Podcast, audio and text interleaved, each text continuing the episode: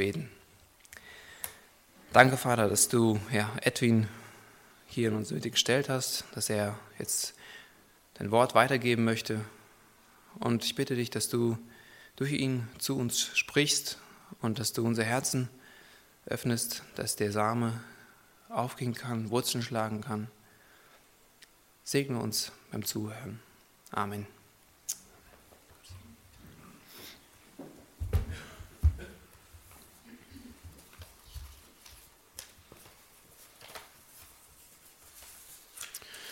Ja, ich bin froh.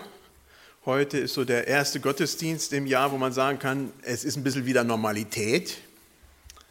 Erst hatten wir den ähm, Eröffnungsgottesdienst, nein, zuerst hatten wir den Neujahrsgottesdienst am ersten gleich. Das ist immer wie gewohnt ein eher kleinerer Kreis. Und dann hatten wir den Eröffnungsgottesdienst der Evangelischen Allianz das Kontrastprogramm mit, äh, ja, Pi mal Daumen, 1800 Erwachsenen und 200 Kindern, was äh, sehr, sehr gut war. Und da kam auch schon ein bisschen von dem Thema, was ich heute anschneide, zumindest äh, raus. Und da ging es um ja, Nachfolge, um Christus. Und heute geht es aber ein bisschen um Gemeinde. Hängt natürlich alles irgendwie zusammen. Aber ich denke, Hans-Peter Reuer von den Fackelträgern hat das sehr gut dargelegt. Doch was ist Gemeinde? Und da kommen wir trotzdem zu diesem einen Kernpunkt, der immer wieder da auch ist. Einen anderen Grund kann niemand legen als den, der gelegt ist, welcher ist Jesus Christus. Ein Vers, der uns Mennoniten natürlich ganz tief drinne steckt und in uralten Kirchen, die man besucht, von den Mennos äh, äh, eingemeißelt sind und was nicht alles. Kein anderer Grund außer Jesus Christus.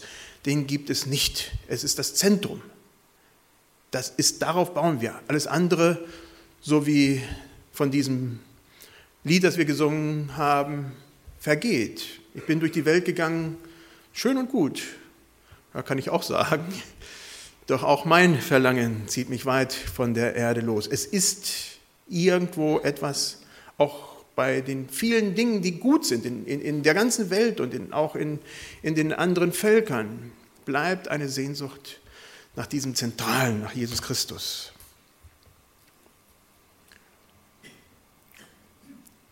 Tja, und dann kommen wir zur Gemeinde. Und äh,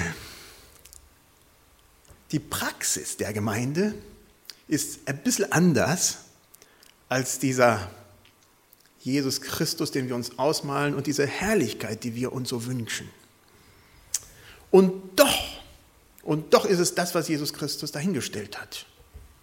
Was ist Gemeinde für mich, für dich?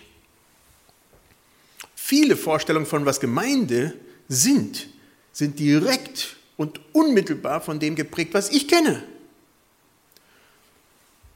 Wenn ich eine tolle Gemeinde erlebt habe, als Kind und damit aufgewachsen bin, dann ist das meine Vorstellung und sage, ja, da stehe ich zu.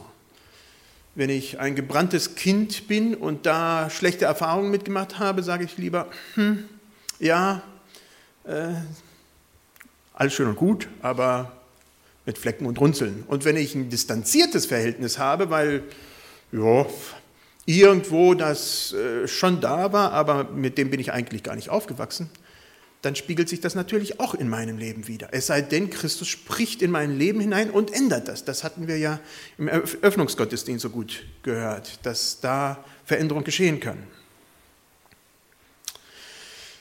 Und so trennen wir als Mennoniten, und da komme ich auch später drauf, relativ klar zwischen in der deutschen Sprache zwischen Kirche und Gemeinde, weil Gemeinde mehr das verkörpert, was wir uns vorstellen von Gemeinschaft, von Zusammengehörigkeit, von Nachfolge, äh, während Kirche für sehr viele andere Konnotationen hat. Und das, da gehe ich nachher drauf ein. Und schlussendlich müssen wir sagen, unabhängig von all denen, sind wir Gemeinde irgendwie verbunden, nicht durch Liebe und was nicht alles, sondern durch Jesus Christus, durch unseren Herrn. Natürlich in einer sichtbaren örtlichen Organisation, aber Jesus Christus als der, der verbindet. Wo liegen die Anfänge der Gemeinde? Das ist natürlich leicht, kann man sagen, in Jesus Christus selber. Meine Frage war, wollte Jesus das? Eine sehr ketzerische Frage. Warum? Weil in den Evangelien eigentlich gar nichts von Gemeinde die Rede ist. Außer zwei Stellen, Matthäus 16, 18, ja, ich, wo Jesus Christus sagt, du bist der Fels und auf diesen Fels will ich meine Gemeinde bauen. Und äh, ein Kapitel weiter, 17, 18. Ansonsten finden wir im, Neuen Testament oft in den Briefen und von den äh, Aposteln sehr viel über Gemeinde, aber von Jesus selber nichts. Da kann einem schon der Gedanke kommen, was, was steht dahinter? Und doch, und doch, so ganz im Trockenen werden wir nicht stehen gelassen. Jesus mit seinem Zentrum auf Königreich, Basilea to Theo, das Königreich Gottes, das Reich, was viel, viel größer ist als Gemeinde, wo man eher an Psalm 24 denkt, dass er die Welt gemacht hat und alles, was da drin ist, das ist Reich Gottes. Und doch, immer wieder stolpern wir über Stellen, wo zum Beispiel der Petrus angesprochen wird in Johannes 21 und wo steht, weide meine Schafe, weide meine Lämmer. Ja, was bedeutet das? Irgendwo müssen sie ja sein und viele, viele andere Stellen. In Matthäus 16, gerade diesen Vers von Felsen, ist auch etwas anderes als von den Aposteln für mich sichtbar, wo doch eher eine Naherwartung Christi zu sehen ist. Wenn Jesus gedacht hätte, ja, er kommt gleich wieder, dann hätte er nicht gesagt, auf diesen Felsen will ich meine Gemeinde bauen. Dann hätte er gesagt, ja, sammelt meine Leute, weide meine Schafe und dann komme ich wieder. Also da ist schon dieser Blick, ja, da braucht es etwas, wo Menschen versammelt sind, eine Organisation menschlicher Natur, aber von Gott hingestellt. Zweck zur Lehre, zur Unterweisung, zur Ermutigung, zum Wachstum, zur Nachfolge, zur Hilfe für diejenigen, die Hilfe brauchen. Die ursprüngliche Bedeutung von diesem Wort habe ich schon mal erwähnt und ich erwähne es hier auch wieder, liegt in diesem Wort, diesem griechischen Wort ekkaleo, herausgerufen. Äh, das war früher bei den Hebräern der Ruf zur Schlacht. Sammlung der Soldaten. Dann wurde das gerufen und dann kam sie zusammen, wumm, dann war die ganze Versammlung der Soldaten zusammen. Später, bei den Griechen, war es dann der Platz, wo die Demokratie entstand. Das waren die Dorfältesten, die sich da versammelt haben und beraten haben, was denn im Dorf gut zu tun ist oder in der Stadt, in der Polis. Ähm, die haben sich da versammelt und haben darüber besprochen. Und es war auch ein Wort, das benutzt wurde für religiöse Veranstaltungen, jeder verschiedener Art. Also es war ein Wort, ein bunt gemischtes Wort, was schlussendlich Ekklesia, Gemeinde wurde. Es hätten auch andere Worte sein können. Synodos, Versammlung, Synode oder Koinus, Gemeinschaft. Aber es war es nicht. Es wurde dieses eine Wort genommen. Warum war es nicht die Synagoge? Das war eine Frage, die ich hatte, weil die Synagoge eigentlich recht nah an Jesus war. Jesus war Jude, er ging geregelt. Upsala, ich bin hier schon längst im Hintertreffen. ähm, ja, die ursprüngliche Bedeutung. Ähm, Synagoge, das wäre naheliegend gewesen, meines Erachtens nach, weil Jesus regelmäßig dahin ging. Das war die Stelle, wo er hinging. Es war die Stelle, wo die Jünger hingingen, wo sie mit aufgewachsen sind. Es war jüdisch, es war zentral Torah, Psalmen, alles, was wichtig war. Und doch wurde es gar nicht benutzt. Außer an einer Stelle im Neuen Testament finden wir Synagoge als Ausdruck für Gemeinde Christi eigentlich gar nicht. Und das ist in Jakobus 2, Vers 2, wo Jakobus einen reichen Mann vergleicht mit einem Armen und der kommt rein und wie geht man damit um? Er kommt in die Versammlung, in die Synagoge, das ist das Wort, das da benutzt wird. Warum wurde es nicht benutzt?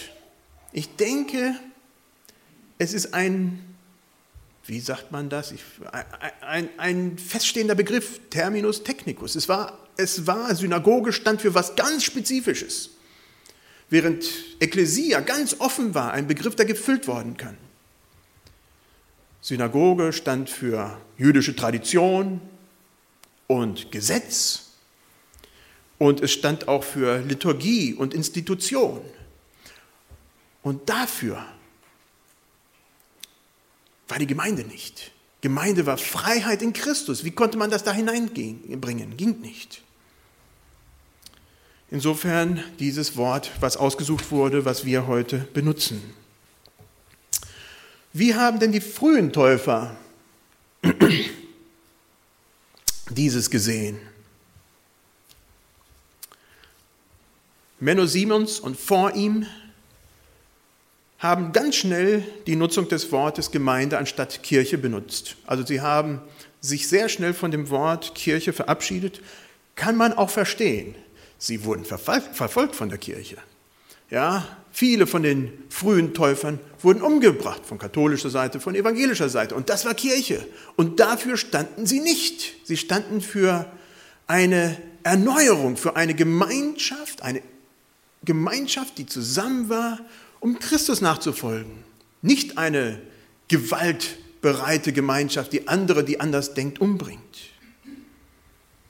Und insofern war in den Köpfen der frühen Täufer die Kirche, das Konstrukt wohlgemerkt, nicht die einzelnen Leute, aber die, das Konstrukt, auch wieder mit diesen Dingen wie Tradition und Institution und Gesetz gegen Freiheit.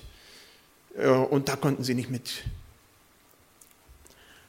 Aber ich bin dem Herrn dankbar, dass sich das gewandelt hat mit den Jahren und dass wir uns da sehr viel näher gekommen sind heutzutage mit den verschiedenen Gruppen in Jesus Christus. Und das ist, denke ich, das Zentral, der zentrale Punkt, wo wir letztes Jahr Professor Herle bei der ökumenischen äh, Sitzung von den Leitenden hatten in Karlsruhe, in Durlach, und wie er gesagt hat, wenn Christus das Zentrum ist, dann kann Gemeinschaft auch untereinander geschehen, unter den Kirchen. Was ist uns wichtig, wenn wir an Gemeinde denken? Mir ist ganz zentral wichtig Gemeinschaft. Mir ist ganz zentral wichtig ein Miteinander unter Christus. Mir ist ganz zentral wichtig ein Ja zu dieser eskatologischen, dieser zukunftsgerichteten Gemeinde zu haben, die hier in Ansätzen natürlich sichtbar wird. In aller Fehlbarkeit. Die Gemeinde ist nicht perfekt. Wir machen Fehler. Wir sind Menschen, aber unser Ziel ist Jesus Christus und darin gibt es Korrektur untereinander, darin gibt es Erbauung untereinander, darum, darin gibt es Hilfe. Das ist mir ganz, ganz zentral wichtig, wenn ich an Gemeinde denke, wenn ich an uns denke, was wir hier verkörpern sollen und wollen. Nicht Perfektheit, das wird irgendwann mal im Himmel sein, aber in Jesus Christus etwas von diesem Reich Gottes, von diesem Basilea, von diesem Gottesreich Gedanken von Jesus Christus hier auf Erden sichtbar zu machen. Da, wo wir stehen, in Gemeinschaft, nicht allein gelassen.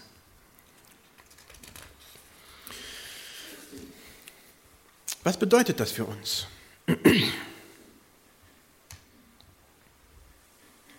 Wir sind charakterisiert durch die Auferstehung Jesu Christi.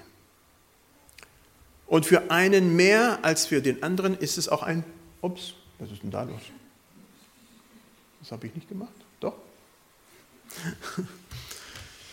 ähm, für den einen mehr als für den anderen ist es auch ein Leidensweg, der Weg des Kreuzes.